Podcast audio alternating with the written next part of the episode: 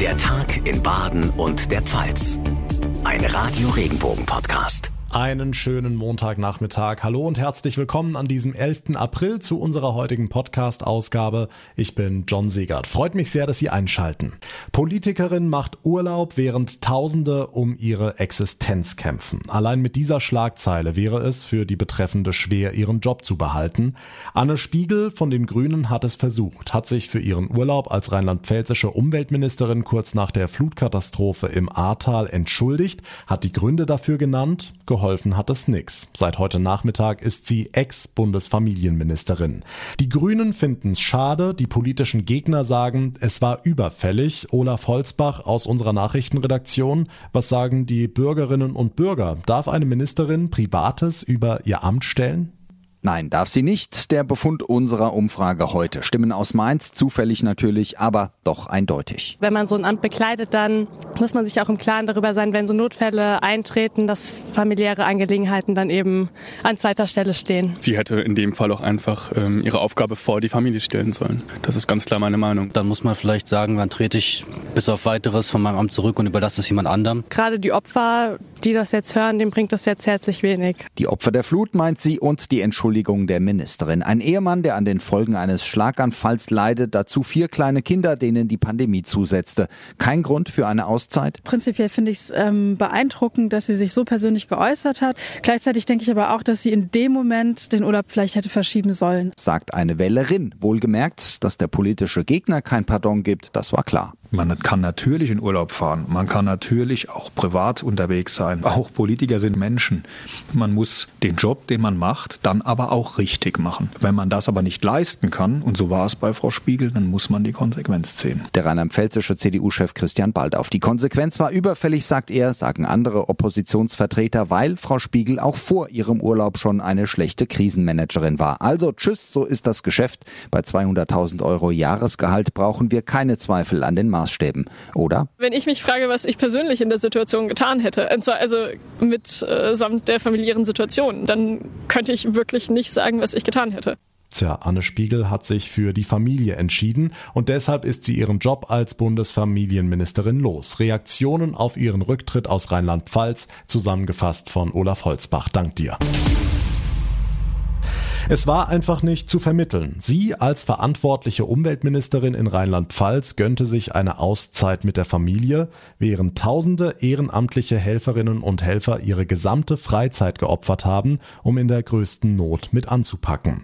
Maike Korn aus unserer Nachrichtenredaktion, das hat die Helfer richtig sauer gemacht. Was soll man denn da denken, ganz ehrlich? Also es kann doch nicht sein, dass ein Land regiert wird von Menschen, die bewusst lügen.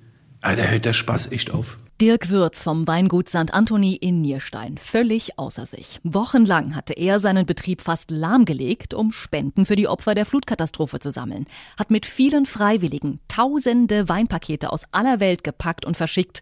Sie alle fühlen sich vor den Kopf gestoßen. Wenn es einen Katastrophenfall gibt und man ist verantwortlich in diesem Katastrophenfall und es sind 150 Leute tot und ein paar hundert vermisst und es steht nichts mehr, dann fährt man in den Urlaub oder dann schickt man die Familie vor und sagt, Schatzi, ich komme nach, ja, aber ich räume hier erstmal den Dreck weg. Also wie geht denn sowas? Also in meiner Welt ist sowas nicht äh, zu verstehen. Der Rücktritt heute für Würz alternativlos, wie er sagt. Ja, das war überfällig, aber da gibt es noch ein paar mehr. Also auf einmal weiß ein Innenminister nicht mehr, um was es geht, eine Ministerpräsidentin kriegt nichts mit. Also keiner will heutzutage Verantwortung übernehmen. Das ist so ein echter Klassiker ja, im Jahr 2022. Tatsächlich gibt es im Katastrophengebiet noch immer Menschen, die bis heute keinen Cent gesehen haben. Ein Unding, findet Würz. Er hat mit seiner Solidaritätsaktion rund dreieinhalb Millionen Euro gesammelt. Und es geht ja immer weiter. Also haben das Wein versteigert und für 30.000 und da geht auch wieder was dahin und, und, und, und. Also es geht ja immer weiter. Man muss den Leuten an der A ja weiterhelfen. Das ist ja noch lange nicht vorbei. Eine Ministerin im Urlaub, während tausende Freiwillige ihre komplette Freizeit opfern, um zu helfen. Viele Ehrenamtliche fühlen sich von Anne Spiegel veräppelt. Danke für die Infos, Maike Korn. Es ist ein Besuch, der mit viel Spannung erwartet worden war. Österreichs Bundeskanzler Karl Nehammer ist heute nach Moskau gereist, um Wladimir Putin zu treffen. Er ist damit der erste westliche Regierungschef, der den russischen Präsidenten seit Beginn des Ukraine-Kriegs besucht. Ulf Mauder für uns in Moskau. Bislang waren die meisten Regierungschefs ja in Kiew bei Volodymyr Zelensky, dem ukrainischen Präsidenten. Was ist das Ziel Nehammers heute in Moskau? Österreich genießt hier in Russland einen guten Ruf als neutrales Land innerhalb der EU.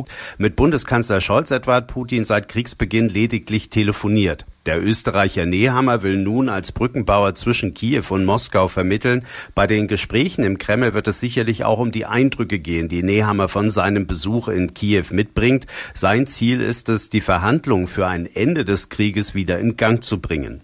Danke für den Moment nach Moskau und damit weiter zu Andreas Stein für uns in der Ukraine. Andreas, wir haben eben schon von dieser geplanten russischen Offensive im Osten der Ukraine gehört.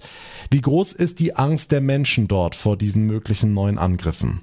Alles erwartet jetzt wirklich halt ähm, das Schlimmste für, für den Osten, also für die, für die Donbass-Region.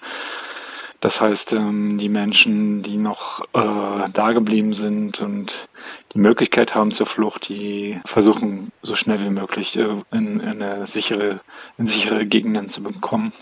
Hm, die Regierung in Kiew hat die Zivilbevölkerung im Donbass aufgerufen, sich in Sicherheit zu bringen.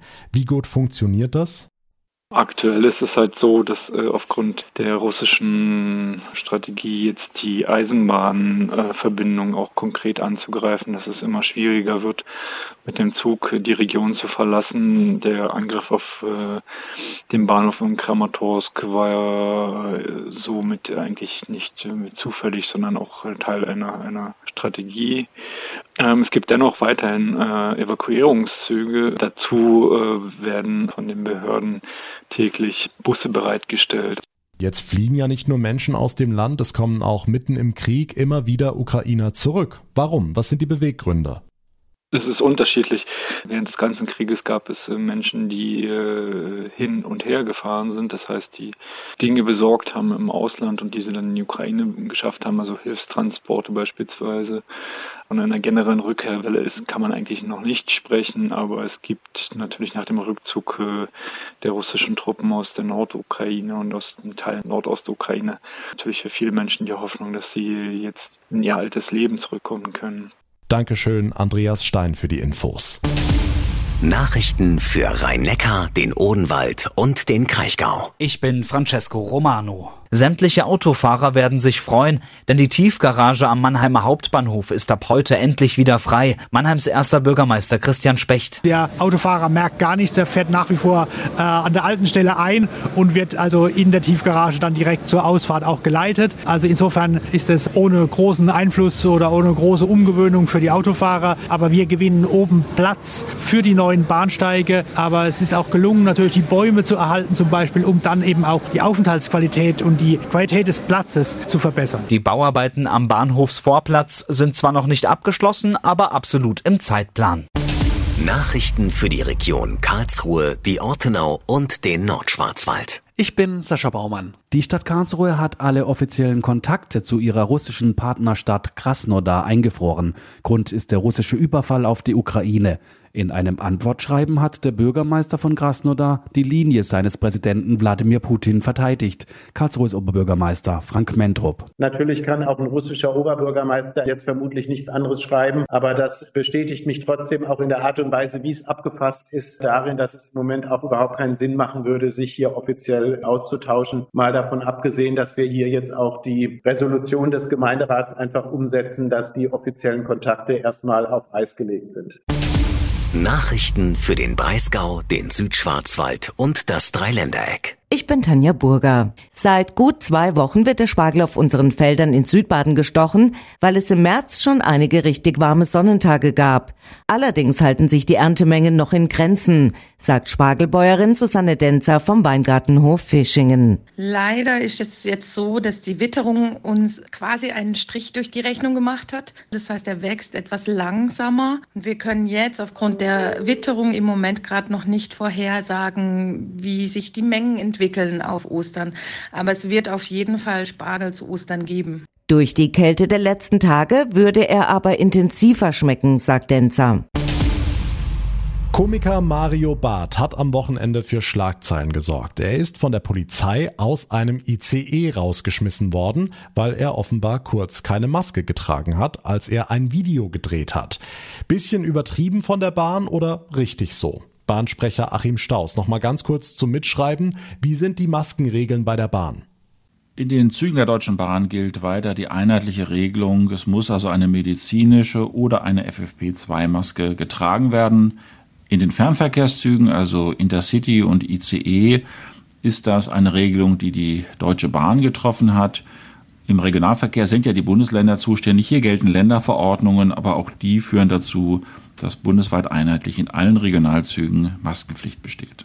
Jetzt gibt es natürlich eine Ausnahme, wenn man was isst und was trinkt. In den Zügen der Deutschen Bahn kann man die Maske natürlich kurz abnehmen, wenn man etwas trinkt oder isst, muss sie dann aber wieder aufsetzen. Im Restaurantwagen ist es ein Unterschied. Äh, Im Bordbistro oder im Bordrestaurant, da kann man natürlich die Maske für eine längere Zeit absetzen, äh, denn da möchte man ja auch in Ruhe essen und trinken. Okay, Mario Barth hat nichts gegessen, nichts getrunken, aber mussten Sie da so hart durchgreifen? Ja, wir machen bei der Bahn natürlich keinen Unterschied zwischen prominenten Fahrgästen und weniger prominenten. Die Regeln gelten für alle gleich. Und ich kann da unseren Zugbegleiter, der das geregelt hat, nur den Rücken stärken. Er hat alles richtig gemacht. Er hat am Ende die Bundespolizei auch zur Hilfe gerufen, äh, sodass der Fall dann äh, auch im Sinne aller anderen Fahrgäste geklärt wurde. Hm, jetzt hat Mario Barth schon mit seinem Anwalt gedroht. Glauben Sie, dass es da tatsächlich ein juristisches Nachspiel geben könnte? Unser Zuchtbegleiter hat alles richtig gemacht. Er hat am Ende, weil der Fahrgast eben nicht einsichtig war, auch die Bundespolizei zur Hilfe gerufen. Ob sich daraus noch juristische Dinge ableiten, äh, wissen wir im Moment nicht. Wir sehen dem aber gelassen entgegen, denn die Regeln sind klar kommuniziert und äh, der Zugbegleiter hat es, hat, muss es dann auch durchsetzen, hat das auch äh, in angemessener Weise getan. Kein netter Zug, sagt Mario Barth. Gleiches Recht für alle, sagt die Bahn. Danke an den Sprecher Achim Staus. Nicht nur zu Hause in den eigenen vier Wänden, auch draußen in der Natur. Im Hochschwarzwald sind in diesen Tagen wieder viele Menschen mit Eimern, Zangen und Handschuhen unterwegs. Sie wollen Wald und Wiesen vom Müll befreien oder wie die Aktion auf Badisch heißt, Waldputzete. Volker Haselbacher von der Hochschwarzwald Tourismus GmbH. Wir unterstützen, indem wir Zangen, Handschuhe, Eimer, Warnwesten zur Verfügung stellen. 1000 Menschen können wir tatsächlich mit Material unterstützen. Ich schätze mal tatsächlich nochmal weitere 1000 Menschen im Schwarzwaldverein, in Sportvereinen organisiert, sind trotzdem daran beteiligt und machen das ohne unsere Hilfe, weil sie was Gutes für den Schwarzwald tun möchten. Neben den zahlreichen Vereinen und Dörfern beteiligen sich auch Schulklassen an der Aktion, zum Beispiel auch die Schüler der Franz-Josef-Faller-Schule in Lenzkirch. Von Kloschüsseln über Autoreifen, Begrenzungspfähle, natürlich auch viel Flaschen oder sonstiger Plastikmüll. Da reagieren die Kinder dann immer ganz besonders drauf und sagen, hey, wenn jetzt der Plastik im Wald rumliegt und die Tiere fressen das, dann werden die krank davon. Also es hat natürlich auch so ein bisschen aufklärerischen Zweck. Gerade Kinder sind da sehr sensibel. Noch bis in den Mai hinein läuft die Waldputzete, also nicht wundern, wenn Ihnen im Schwarzwald Menschen mit Zangen und Eimern begegnen. Und das war der Tag in Baden und der Pfalz für heute. Ich würde mich sehr freuen, wenn Sie unseren Podcast abonnieren, uns folgen. Das geht auf jeder Plattform, da wo Sie mir gerade zuhören und dann verpassen Sie keine Ausgabe mehr.